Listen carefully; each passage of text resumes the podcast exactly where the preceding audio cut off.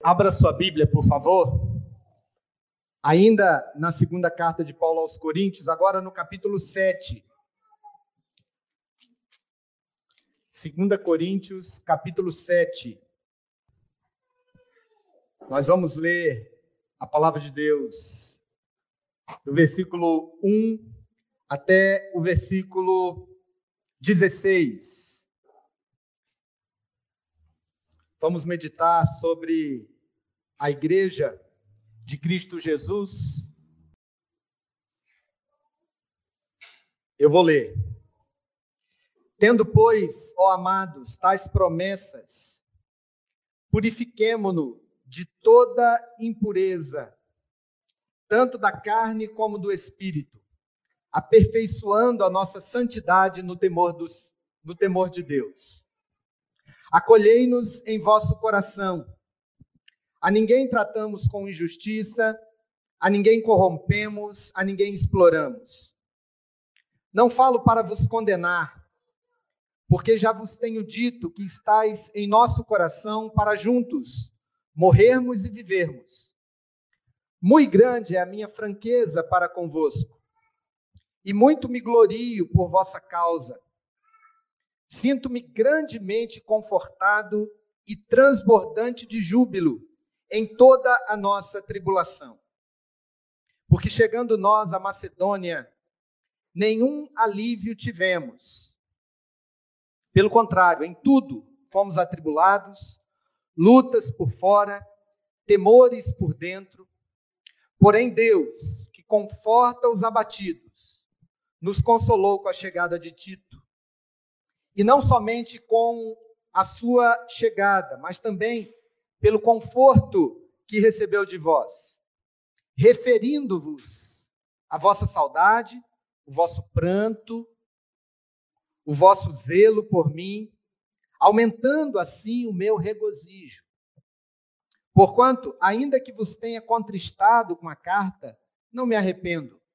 Embora já me tenha arrependido, vejo que aquela carta vos contristou por breve tempo. Agora me alegro, não porque fostes contristados, mas porque fostes contristados para arrependimento.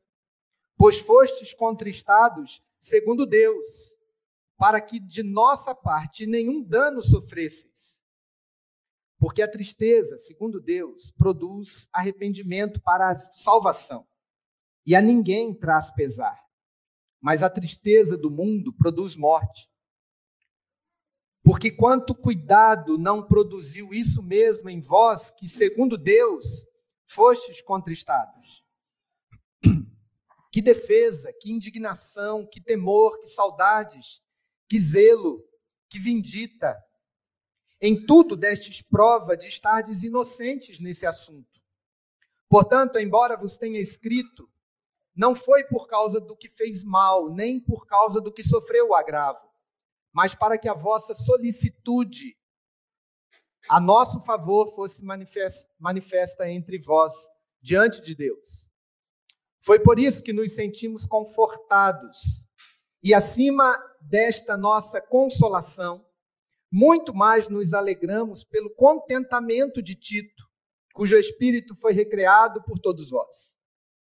Porque se em alguma coisa me gloriei de vós, para com ele, não fiquei envergonhado.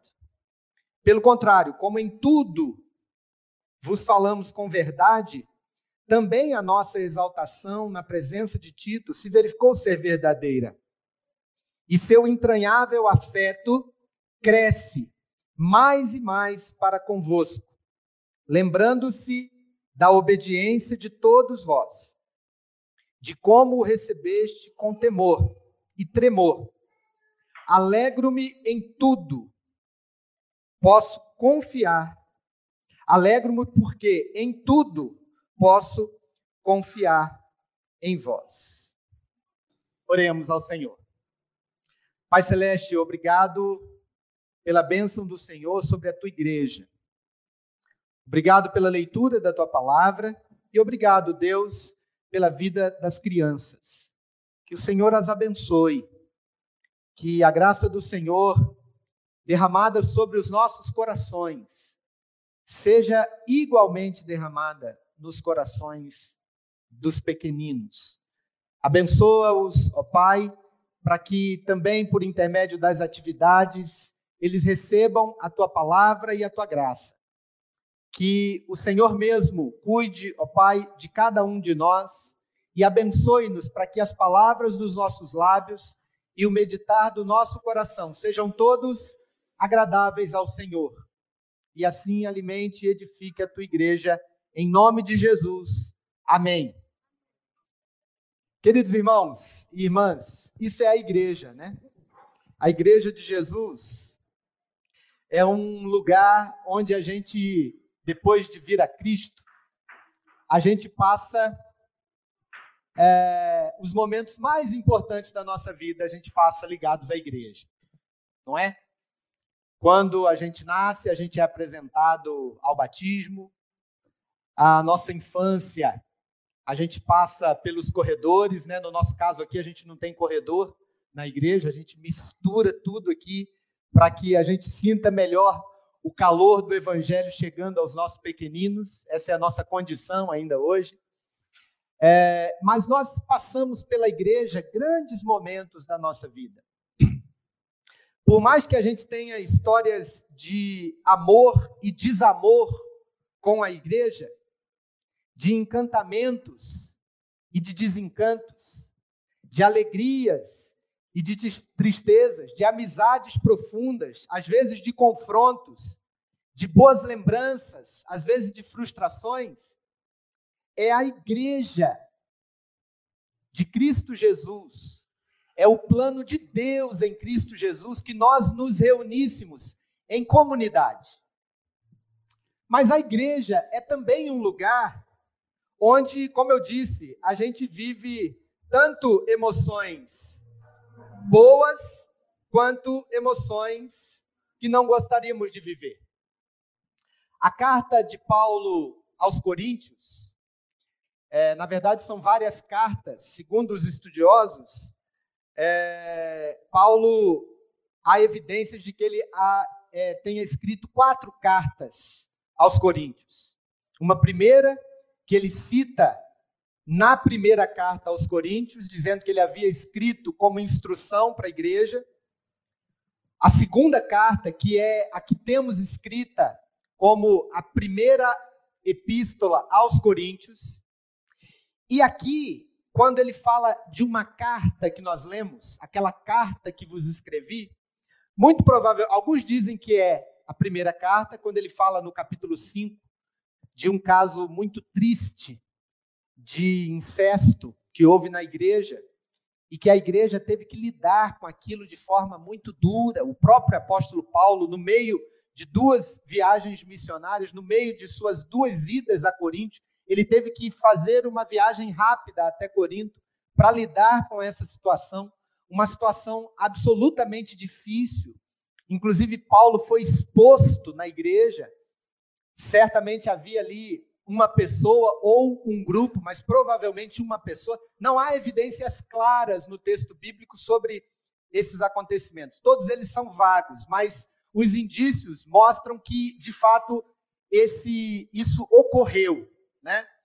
É, ele, entre essas duas cartas, ele ao sair de Corinto, depois de uma grande de um, de um grande trauma com a igreja, de uma disciplina muito forte por causa desse caso difícil, alguns dizem que ele escreveu uma outra carta, uma carta em que ele mostra, é, talvez com palavras mais duras, que a santidade de Deus não poderia ferir a integridade, não a, a santidade de Deus teria que ser observada de modo que a integridade da igreja seguisse essa santidade, que as atitudes que eles haviam enfrentado com aquele caso grave de disciplina foram duramente criticadas por ele numa suposta terceira carta, que é exatamente a que ele cita aqui conforme nós lemos é, a partir no versículo 8. E então ele escreve a, a, carta que nós temos de segunda aos Coríntios, para lidar é, pra, como uma espécie de defesa do seu ministério.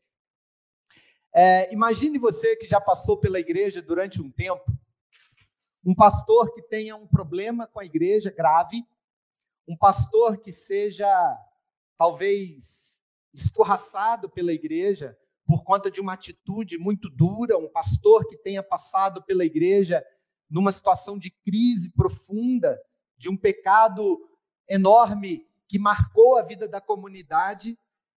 O apóstolo Paulo passou por essa situação e agora ele escreve a segunda carta aos Coríntios para fazer uma defesa do seu ministério.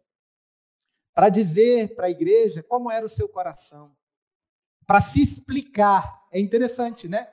O pastor ter que escrever para se explicar sobre o que havia acontecido na igreja. De forma que a carta aos Coríntios é uma carta cheia de paradoxos. O apóstolo Paulo fala, por exemplo, no capítulo 2, versículos 6 e 17, sobre a vida no espírito e sobre a vida sobre a lei. Ele faz esse paradoxo. Ele fala muito no capítulo 4 e no capítulo 5 sobre a vida terrena da igreja, mas sobre a perspectiva da eternidade na vida da igreja. Ele fala que a igreja vive esses dois momentos: o momento daquilo que é, é literal, que é diante dos olhos, mas que nós não nos miramos pelas coisas que vemos, mas pelas que não vemos. Versículo 17 do capítulo 4, ele fala isso. Ele fala daquilo no 18 sobre o visível e o invisível. E nesse capítulo 7, ele abre o coração para a igreja, como que se reconciliando com ela. Como que dizendo: olha, o meu coração está aberto a vocês. Eu amo vocês. Eu estou pronto para viver e para morrer com vocês. Eu nunca me afastei do evangelho. É de fato, eu escrevi aquela carta. Aquela carta machucou algumas pessoas. Alguns ficaram contristados, entristecidos, mas serviu para o arrependimento da igreja. Eu fiquei muito triste, muito aflito, porque o que acontece aqui? O apóstolo Paulo está no meio de uma viagem, provavelmente ele está em Éfeso. E, e quando ele foi nessa segunda vez a Corinto, que ele, que ele viveu ali o trauma, ele deixou ali Tito e continuou a sua viagem missionária. Só que passaram-se meses e ele não teve nenhuma notícia, não tinha WhatsApp na época. Não tinha Facebook, não tinha e-mail, não tinha telefone. Ele ficava, ele ficou esperando o seu ajudante, o seu assistente Tito vir a ter com ele com notícias da igreja. Ele não sabia, por exemplo, se a igreja estava falando mal dele. Ele não sabia se a igreja tinha se desviado por completo do evangelho e tinha fechado as suas portas. Ele não sabia se como a igreja tinha sobrevivido àquele momento de trauma enorme que havia passado. Ele estava aflito, preocupado, contrito no seu coração, como ele diz aqui, arrependido, no sentido de estar afetado por aquela situação, sem ele ter notícias da igreja até que ele recebe a presença de Tito e então ele escreve esse capítulo 7, é, falando de tudo o que ele passou, tudo que ele sentiu, mas de tanta alegria que ele tinha de poder saber que a igreja estava bem, que a igreja permanecera fiel e que as notícias, certamente a notícia que Tito trouxe para Paulo, era que a igreja estava com saudade dele. Ele, com medo de que a igreja estava o rejeitando, ele falou: Não, a igreja está com saudade. Eles, eles te amam. E aí ele abre o coração de uma forma muito emotiva, né? Queridos, assim é a igreja. A igreja é um lugar extraordinário para a gente estar. É na igreja que a gente encontra Jesus. É na igreja ou por intermédio da igreja, que a nossa vida é transformada. Nós temos uma, uma grande dívida de afeto. e de entrega e de serviço com a igreja. Porque tudo o que acontece na nossa vida, no que diz respeito à nossa vida cristã, no que diz respeito, diz respeito à nossa fé, é por causa da igreja que Cristo instituiu. É porque alguém serviu. É porque alguém amou. É porque alguém abriu mão do seu tempo. É porque alguém abriu mão dos seus recursos. É porque alguém investiu na igreja. É maravilhoso estar na igreja. Mas nós precisamos lembrar, e eu queria hoje, ao olhar para esse texto, lembrar que a igreja não é, ela não, ela não funciona como igreja apenas nos momentos em que o nosso coração descansa com ela. Ela não é igreja apenas nos momentos de alegria. Ela não é igreja apenas é, no momento em que a gente recebe o que a gente procura, ou que a gente colhe determinado fruto de uma vida cristã, de uma vida de dedicação, de uma vida de oração, ou de algo, ou de uma bênção que recebemos do Senhor. Ela é igreja em todos os momentos. Ela não é igreja só quando a gente está precisando, por exemplo, de uma cura e vai até a comunidade e aquela comunidade ora por nós e Deus ouve a oração dos santos e a pessoa é curada. Não é só ali. A igreja é um lugar de afetos profundos, de é um lugar de, de de profundo envolvimento, mas ela também é um lugar de grandes decepções, de grandes desencantos. A palavra igreja significa literalmente reunião dos fiéis. A melhor palavra no português para designar a igreja é assembleia. Ou seja, a igreja existe enquanto estamos reunidos. A reunião daqueles que amam a Jesus, daqueles que entregaram suas vidas a Cristo, que foram salvos pela graça de Deus, isso é a igreja. É uma comunidade. Como é que a gente define uma igreja verdadeira? Os teólogos do passado fizeram isso por nós. Desde o grande teólogo lá do século IV, a igreja verdadeira é definida por um lugar onde a palavra é pregada, a palavra de Deus, e os sacramentos são administrados corretamente, o batismo e a ceia. Mais tarde, no século XVI, um outro grande teólogo entendeu que um terceiro elemento seria importantíssimo para que uma igreja verdadeira fosse estabelecida. E não era o nome de uma denominação, e sim a disciplina bíblica, amorosa, dada por concílio, por assembleia, por resolução da maioria dos santos que se reúnem na igreja. A disciplina seria essa terceira marca de uma igreja verdadeira. Então, não tem igreja sem lágrimas. Não tem igreja sem lutas. Não tem igreja sem algum grau de sofrimento. Mas não há outro lugar tão maravilhoso, tão especial, em que a gente experimenta os mais primordiais elementos da vida cristã que não seja a igreja de Cristo Jesus. É ali que a gente deve estar. Hoje nós vivemos num tempo de muita mercantilização da igreja. Como se houvesse uma grande prateleira e naquela prateleira a gente vai aqui, busca ali. Bom, a melhor mensagem está aqui, a melhor vida autônoma está aqui, a, o melhor status está aqui, é, e agora, então, em tempo de pandemia, virou um negócio tremendo, né? Porque é, você tem um, um cardápio para você escolher que tipo de igreja você vai consumir. Ou que tipo de igreja você vai aderir? A questão é: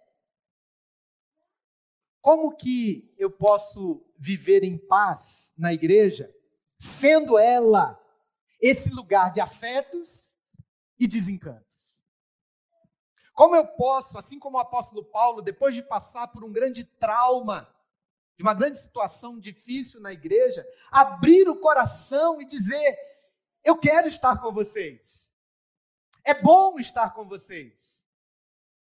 Eu abro o coração para vocês porque vocês são a igreja de Cristo.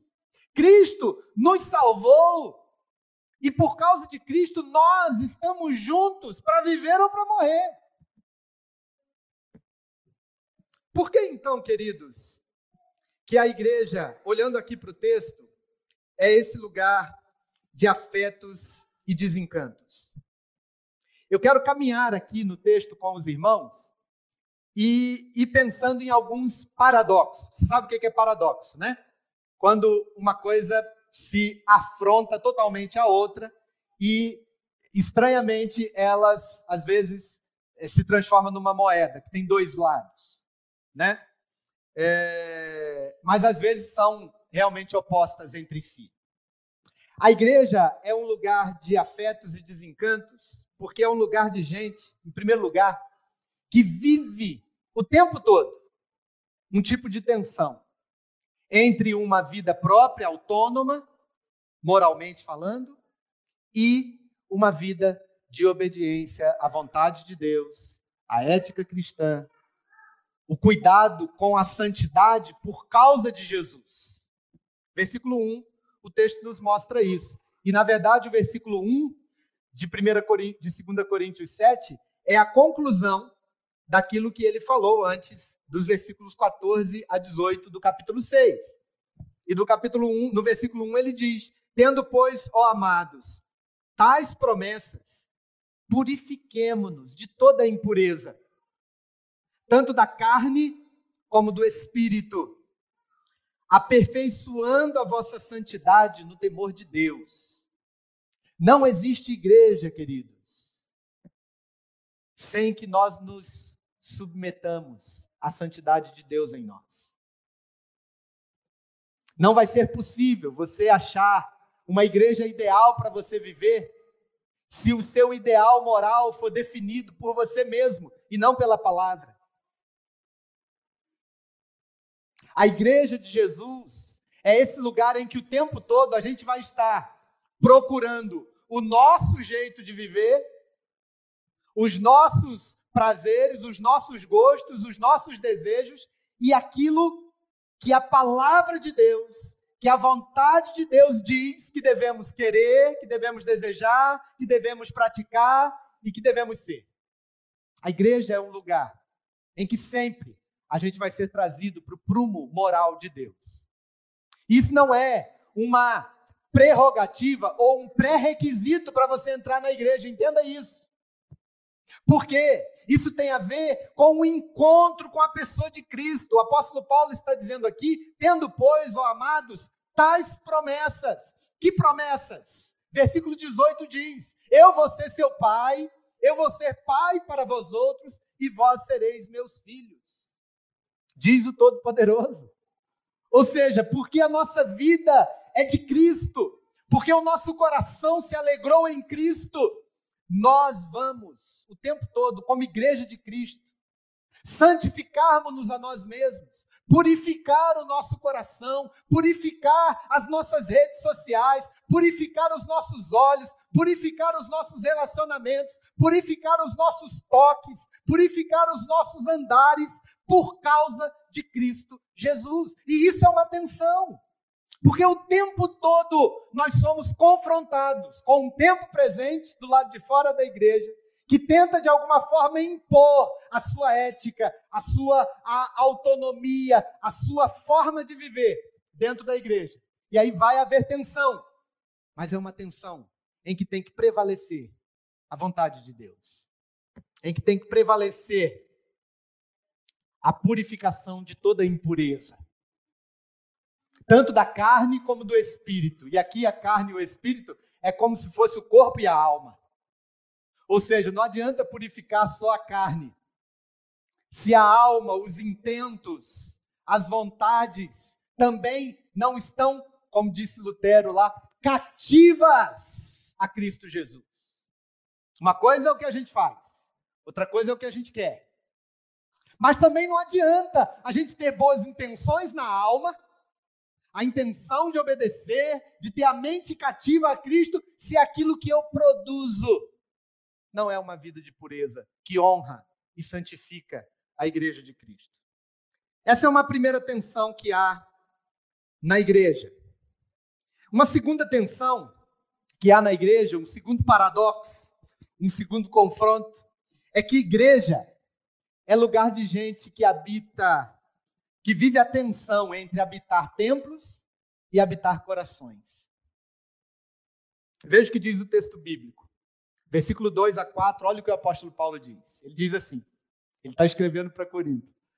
Antes de começar a falar, ele fala assim: abra seu coração para mim, porque eu vou te dizer. É isso que ele está dizendo aí, olha aí o texto. Acolhei-nos em vosso coração.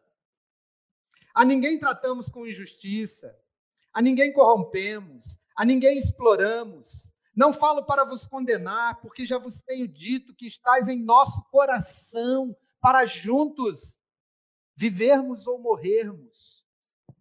Muito grande é a minha franqueza para convosco, e muito me glorio por vossa causa. Sinto-me grandemente confortado e transbordante de júbilo em toda a nossa tribulação. O apóstolo Paulo está dizendo que para a gente habitar a igreja, a gente precisa vir no templo, mas a gente precisa também abrir o coração para as outras pessoas que estão no templo entrarem nele.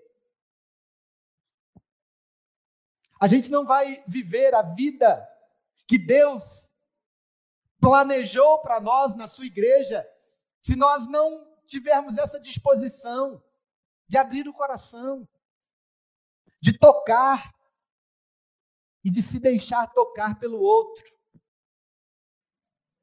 De saber que situações que às vezes nos colocam juntos numa grande enrascada, e o lugar para a gente arrumar enrascada é a tal da igreja, não é? a gente está sempre arrumando uma, uma valinha ali para cair, um buraquinho para torcer o pé, né? Um lugar para uma chuva para se molhar, né? Tem sempre um negócio ali tem sempre um, um trem, como diz lá na cidade do Marcelo lá. Né? Tem sempre um trem, ou da Giana. Tem sempre um trem de doido na igreja. Mas a gente precisa abrir o coração para tratar essas coisas. Não basta a gente vir ao templo. A gente precisa vir com o coração aberto, disposto a ser pastoreado, disposto a pastorear, disposto a tocar, a compreender. Talvez tenha coisas na comunidade que Deus colocou diante dos seus olhos e Ele só colocou diante dos seus olhos. E Ele está dizendo que é para você ver essa situação. Então você precisa estar disposto de não estar apenas no templo, mas de habitar também os corações. O, o apóstolo Paulo, ao tratar de um problema tão grave, ele fala a partir da emoção maior, que é o afeto. E aí ele fala com verdade. Ele diz: Olha, eu não falei aquilo que eu falei para vocês para magoar ninguém, não falei para humilhar pessoas, eu não explorei ninguém, eu não tinha o interesse de condenar ninguém. Mas, para vocês poderem entender isso, ó Coríntios, vocês precisam abrir o coração. Terceiro lugar, a igreja também é lugar de gente que vive a tensão entre celebração e tribulação. Não tem jeito, isso é o tempo todo na igreja. E o apóstolo Paulo também fala isso aqui. Né? É, nos versículos 4, ele diz que ele está extremamente alegre na nossa tribulação. não é porque tem um sentimento de é, masoquismo, né? Ou de é, aquela aquela rudeza, né? Aquela aquele amargor tão grande que sente prazer no sofrimento, né? Ou o pai quando vai disciplinar o filho, ao invés de fazê-lo com amor, é, inflige dor e tem ali um certo prazer em infligir dor.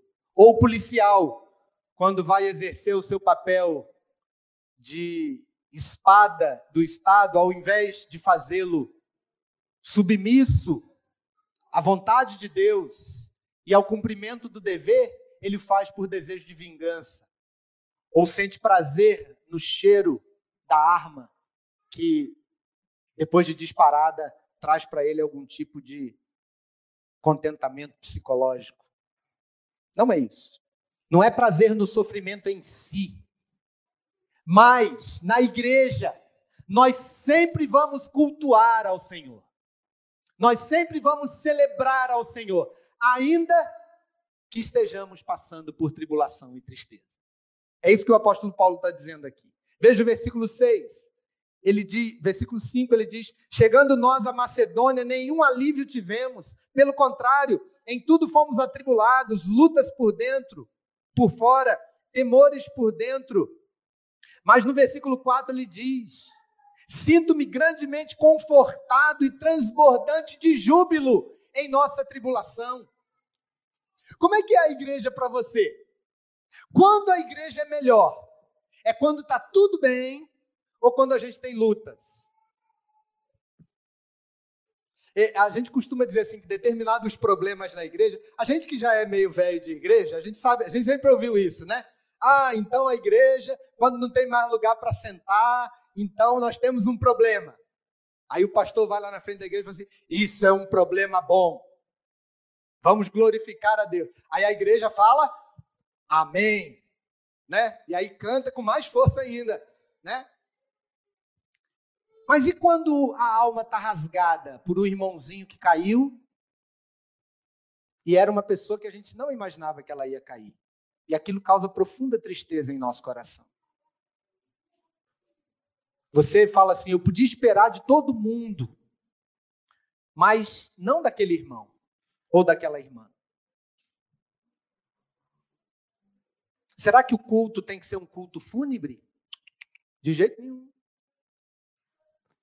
Na igreja, nós vamos experimentar esse elemento aqui que o apóstolo Paulo fala na sua confissão, de que é possível termos sermos transbordantes de júbilo em toda a nossa tribulação. E quando nós passamos por situações assim, e, e isso não afeta a nossa celebração ao Senhor, a gente está vivendo dentro de uma igreja cheia de contradições, mas um lugar onde o Senhor é adorado, onde o nosso coração é confortado pela palavra de Deus. Isso aconteceu com o apóstolo Paulo, aconteceu com a igreja de Corinto, acontece conosco. O apóstolo Paulo, o apóstolo Tiago fala: tende em vós, por motivo de grande alegria, o passardes pela tribulação. A questão, queridos, é que o cristão não é imune ao sofrimento. Mas ele não pode ser melancólico. Ele não pode ser uma pessoa derrotada pelo sofrimento. Porque, segundo a fé que nos está proposta em Cristo Jesus, nada pode nos separar do amor de Deus que está em Cristo Jesus, o nosso Senhor. E qualquer que seja a circunstância, nós vamos cantar ao Senhor, vamos celebrar ao Senhor, na mesma perspectiva do salmista, quando compôs o Salmo 34. Ele vai dizer: em todo tempo louvarei ao Senhor. O seu louvor estará sempre nos meus lábios. Gloriar-se-á no Senhor a minha alma. E aí acontece o milagre que sempre acontece na igreja. Pessoas às vezes passando por grande tribulação e tristeza. Pessoas às vezes decepcionadas com a própria igreja. Celebram com alegria ao Senhor. E aí os humildes, ou seja, aqueles que ainda estão sofrendo, ouvem aquele louvor e falam: é aqui que eu quero estar. Porque a igreja é um lugar onde a gente vai inevitavelmente viver essa tensão entre celebração e tribulação. A quarta tensão que o texto nos mostra, nos versículos 6 e 7, é para mim a mais preciosa. Porque a igreja é o lugar de gente que vive a tensão entre o transcendente e o imanente, entre o místico e o tangível, entre o divino e o humano. Olha que coisa linda que o Senhor fez com o apóstolo Paulo. E aí a gente estava na reunião da mesa administrativa essa semana, lembrando da nossa necessidade de ir até a casa dos irmãos. Os irmãos vão entender por que, que eu estou dando esse exemplo. De ir até a casa dos irmãos e dizer: você é importante. De olhar no olho dele e falar: estamos sentindo a sua falta. Porque toda vez que nós nos colocamos diante de Deus para adorá-lo, e para receber dele as bênçãos, ele usa as nossas vidas ou a vida de outros irmãos para se fazer presente de forma divina, extraordinária, milagrosa em nossos corações. Olha para o texto e veja comigo o que aconteceu com o apóstolo Paulo. Ele disse assim: quando nós chegamos na Macedônia, nenhum alívio tivemos. Ele ainda estava angustiado com o que tinha acontecido em Corinto. Ele não tinha notícias da igreja. Pelo contrário, em tudo fomos atribulados, lutas por fora, temores por dentro. Ou seja, além do temor que ele tinha e da angústia, ainda tinha problemas ali em Troade, na Macedônia, para ele poder continuar pregando o evangelho. Olha o que acontece. Versículo 6. Vamos ler comigo o 6? Porém, Deus que conforta os abatidos, nos consolou com a chegada de Tito. Deus enviou uma pessoa, um irmão, para se mostrar presente, para Deus se mostrar presente por intermédio do irmão. Olha o conforto que foi as notícias que o Tito trouxe.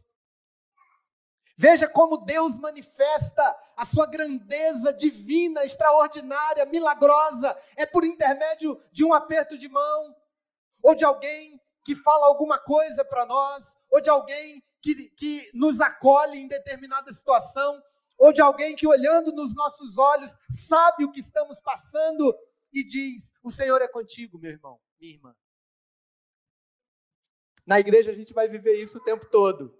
A gente vai ter gente até que antes de conhecer a palavra vai achar que foi só o irmão que abençoou.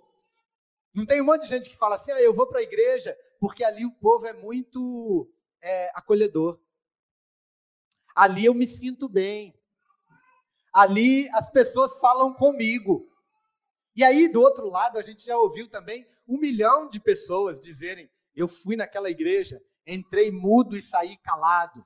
Entrei e ninguém me viu, ninguém me notou, e etc, etc.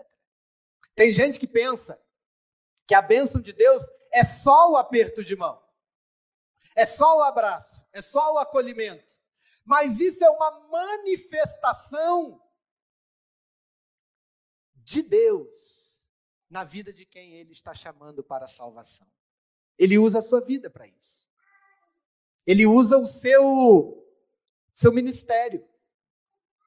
Ele usa coisas que ele coloca como ideias ou ações ou atitudes no seu coração para que você acolha.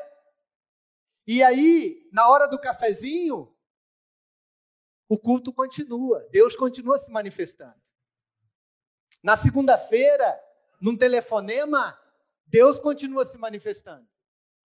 Numa visita de dois irmãos ou três, na casa de um quarto ou quinto de uma família, Deus continua se manifestando. Se manifesta tanto na vida daquele que foi visitar, quanto na, na vida daquele que recebeu a visita.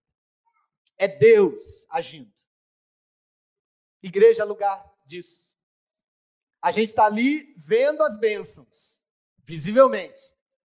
Mas quem as está trazendo é o Santo Espírito de Deus. É a gloriosa presença de Deus na vida da igreja. Mas a igreja também, queridos, se nós olharmos aqui, versículos 8 e 9, nós vamos ver que a igreja, em quinto lugar, é lugar de gente que vive uma outra tensão. A tensão entre o desejado e o possível. Nem tudo é possível na igreja. Às vezes a gente até queria que fosse. A gente queria que o pastor fosse mais bem arrumado, que ele olhasse para mim todas as vezes, ou que a irmãzinha falasse mais ou falasse menos, ou que a esposa do presbítero fosse mais generosa, ou que a gente queria um monte de coisa na igreja. Mas o texto nos diz que às vezes a igreja é um lugar onde a gente precisa lidar com a verdade. E a verdade nem sempre é aquilo que nós desejamos. O apóstolo Paulo não queria ter lidado com o problema que ele teve que lidar da forma como ele fez. Mas ele, no fim, ele, ele, ele disse para a igreja: é, foi bom porque a igreja se arrependeu. Veja, versículos 8 e 9. Porquanto, ainda que vos tenha entristecido com a carta, não me arrependo. Embora já tenha me arrependido, vejo que aquela carta vos entristeceu por breve tempo. Mas agora me alegro não porque vocês ficaram tristes, mas porque vocês foram entristecidos para o arrependimento, porque foram entristecidos segundo Deus, para que de nossa parte nenhum dano sofresses. O que o apóstolo Paulo está dizendo aqui? Que determinadas coisas acontecem na igreja para o bem da igreja. Para que Deus manifeste a sua graça. E na igreja de Corinto foi exatamente assim. As pessoas ficaram sim entristecidas por um tempo, mas elas se arrependeram. Porque havia tanto o problema que também não é claro, não se sabe exatamente de qual problema se está falando aqui. Pode ser que seja o caso de incesto do moço que desejou a esposa do próprio pai, conforme 1 Coríntios capítulo 5, mas pode ser um outro caso. A questão é que determinadas situações ocorrem e acontecem na igreja para arrependimento, para crescimento, para você lidar com as coisas segundo a vontade de Deus. Nem toda tristeza é ruim. A tristeza em nosso coração que vai nos mostrar justamente o quanto nós precisamos da graça reparadora de Deus em nossas vidas. Há situações que, de fato, não gostaríamos de passar, mas nós precisamos, nessas situações, analisar o nosso coração. A, tanto a alegria quanto a tristeza são elementos aqui importantes no texto, né? Porque a alegria que Paulo tem é uma alegria segundo Deus, não uma alegria segundo os seus intentos humanos. Veja que ele sofre aqui. Esse texto é, é fantástico, porque ele mostra a humanidade do apóstolo Paulo. Ele mostra o, o grande pregador, talvez a pessoa mais espiritual que pisou o planeta Terra. Quem diz isso não sou eu, mas um, um grande teólogo da Inglaterra, chamado Martin Lloyd Jones. Ele diz que ninguém há semelhante ao apóstolo Paulo. Ninguém que, que é, tenha pisado o planeta Terra em nenhum tempo tenha vivido tanto a graça de Deus e a grandeza de Deus, a comunhão com Deus, quanto o apóstolo Paulo. Ao ponto de ele ter tido uma visão tão extraordinária, tão extraordinária, que ele diz assim: Eu conheço um homem que foi elevado ao terceiro céu. E ele ouviu palavras tão extraordinárias que aos homens não é lícito pronunciar. Esse homem está aqui chorando porque talvez tenha magoado alguém. Está aqui chorando porque a santidade de Deus estava sendo ferida na igreja. E ele precisava agir com o pulso firme. Ele precisava dizer as palavras que ele disse, embora talvez, pelo que ele diz aqui, fossem as últimas palavras que ele desejasse dizer para a igreja. Mas na igreja, queridos, a gente vive o tempo todo essa tensão entre o que a gente gostaria que fosse, mas aquilo que é de fato.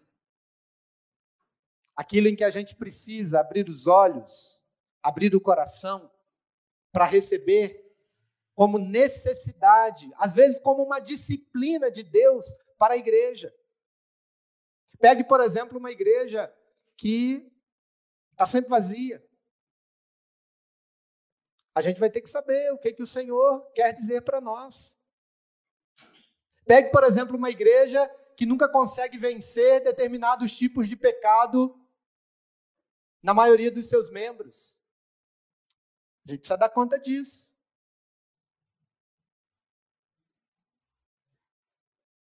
Por último, queridos irmãos e irmãs, a igreja é um lugar de afetos e desencantos, porque é um lugar de gente que vive uma última tensão aqui mostrada no texto. É uma tensão entre autopreservação e o cuidado de Deus. Às vezes a gente acha que a igreja pode cuidar dela mesma. E esse foi o grande problema da primeira igreja instituída sobre a face da terra. De achar que ela própria poderia ser ao mesmo pé das escrituras ou da sua liderança, o seu próprio guia. O texto nos mostra, nos versículos 10 e 11, porque que Deus usou, versículo 10, porque a tristeza, segundo Deus, produz arrependimento para salvação, que a ninguém traz pesar. Mas a tristeza do mundo produz morte. Porque quanto cuidado não produziu isso, mesmo em vós que, segundo Deus, fostes entristecidos. Aí ele vai dizer: que defesa, tudo, todo, tudo o que aconteceu, né? que indignação por parte de muitos, que temor do Senhor, que saudades, que zelo, que vindita, que punição. A palavra aqui é punição. Tudo isso aconteceu por vontade de Deus. É maravilhoso estarmos na igreja. Porque a igreja não é nossa. O Senhor nos colocou nela. Mas é Ele quem cuida da igreja. Aconteceu uma coisa muito interessante aqui com a gente na pandemia, né? É, a gente muito preocupado né, com os cultos. É, nos primeiros momentos dos cultos online, a gente aqui meio aflito, com o coração apertado, muito apertado. É, parece que o Senhor nos preparou para isso, porque a gente transmitia os cultos lá do celularzinho, né, antes. É, a gente já tinha meio que um, um jeitinho, né? A gente até partiu um pouquinho na frente das outras igrejas. E aí veio passando os meses, outros meses. E como é que a igreja está? Como é que estão os irmãos? Eles estão orando? Vamos começar a oração da manhã. Eles estão servindo ao Senhor?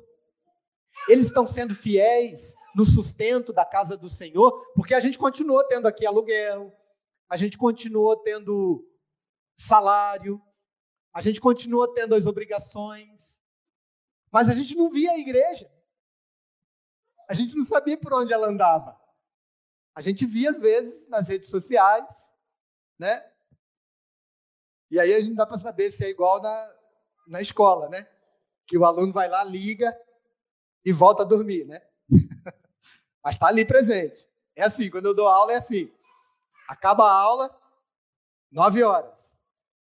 60 alunos. Aí, tchau, pessoal, tchau. Aí vai saindo um, sai outro tal, tal, tal, tal, tal. Aí, menos de dois minutos, só tem uns 15 ali. Aí eu fico quieto e olho para os 15 que estão ali, né?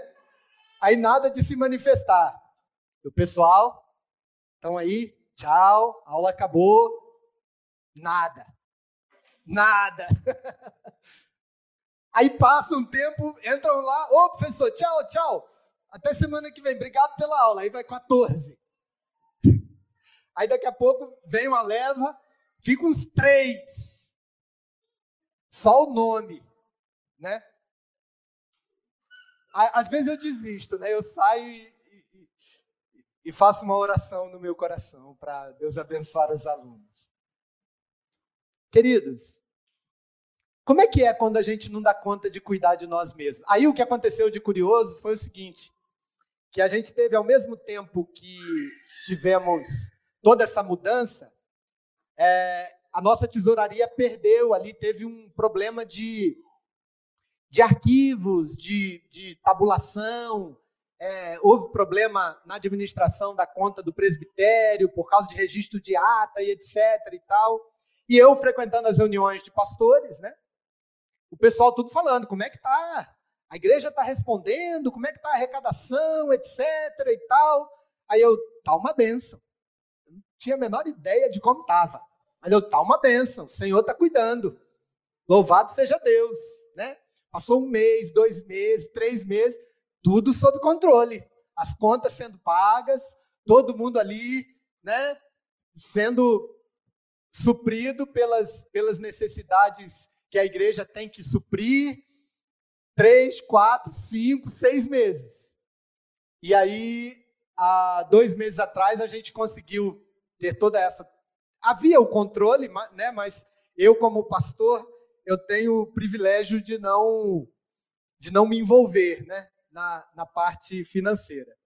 Mas aí chegou o dia da reunião, aí quando veio o relatório, o relatório tinha sido mais ou menos o seguinte: a igreja, no período de pandemia ou nesse ano, em que ela deu um passo ousadíssimo no começo do ano, no sentido de obreiros, no sentido de desafios, ela tinha um aumento de quase 50% na sua arrecadação. Aquela semana foi como se eu tivesse recebido uma facada assim das boas sabe? Mas era um incômodo no meu coração, falando: a igreja não é sua, pastor Marcelo. A igreja é de Jesus. É ele quem cuida da igreja. Essa é uma tensão que a gente vive, Marcelo, na igreja. Às vezes a gente coloca a ideia de cuidado da igreja no conselho da igreja, no pastor da igreja, na liderança da igreja, mas toda aquela tristeza que a igreja de Corinto passou, todos aqueles problemas que eles passaram, era Deus trabalhando na vida da igreja. Era Deus cuidando da igreja ao seu modo e não ao modo que a igreja esperava. Meus irmãos, minhas irmãs, nós somos uma igreja de Jesus. Nós somos uma igreja que serve ao Deus vivo, somos uma igreja viva e somos uma igreja que é um lugar de Deus e de pessoas humanas. Somos uma igreja que é um lugar, sim, de alguns desencantos, de algumas decepções possíveis.